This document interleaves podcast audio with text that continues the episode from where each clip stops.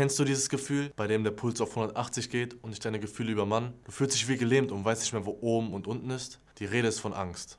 Jeder von uns empfindet Angst in unterschiedlichen Situationen. Angst kann man schon empfinden, wenn man eine Prüfung schreibt oder ein Bewerbungsgespräch führt oder wenn man bedroht wird. Jeder empfindet Angst anders und oftmals begegnen wir tagtäglich irgendwelchen Ängsten. Doch was ist Angst eigentlich? Angst entsteht im Stammhirn und löst eine Fight-or-Flight-Reaktion in uns aus. Das heißt, dass sich der Körper auf einen Kampf oder die Flucht einstellt.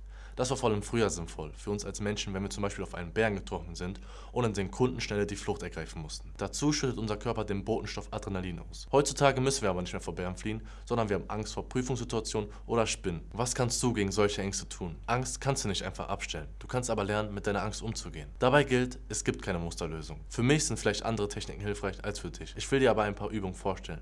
Mir hilft es zum Beispiel, mich in einer Situation, in der ich Angst habe, auf meinen Atem zu fokussieren. Denn der Atem ist immer da.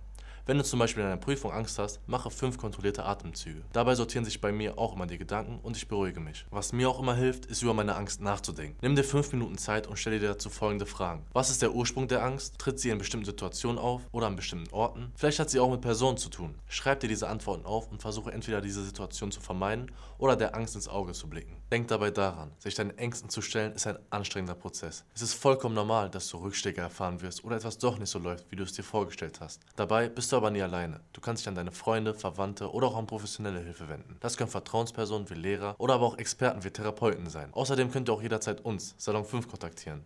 Wir haben immer ein offenes Ohr für euch und bieten gerne unsere Hilfe an, denn hier ist Platz für jeden.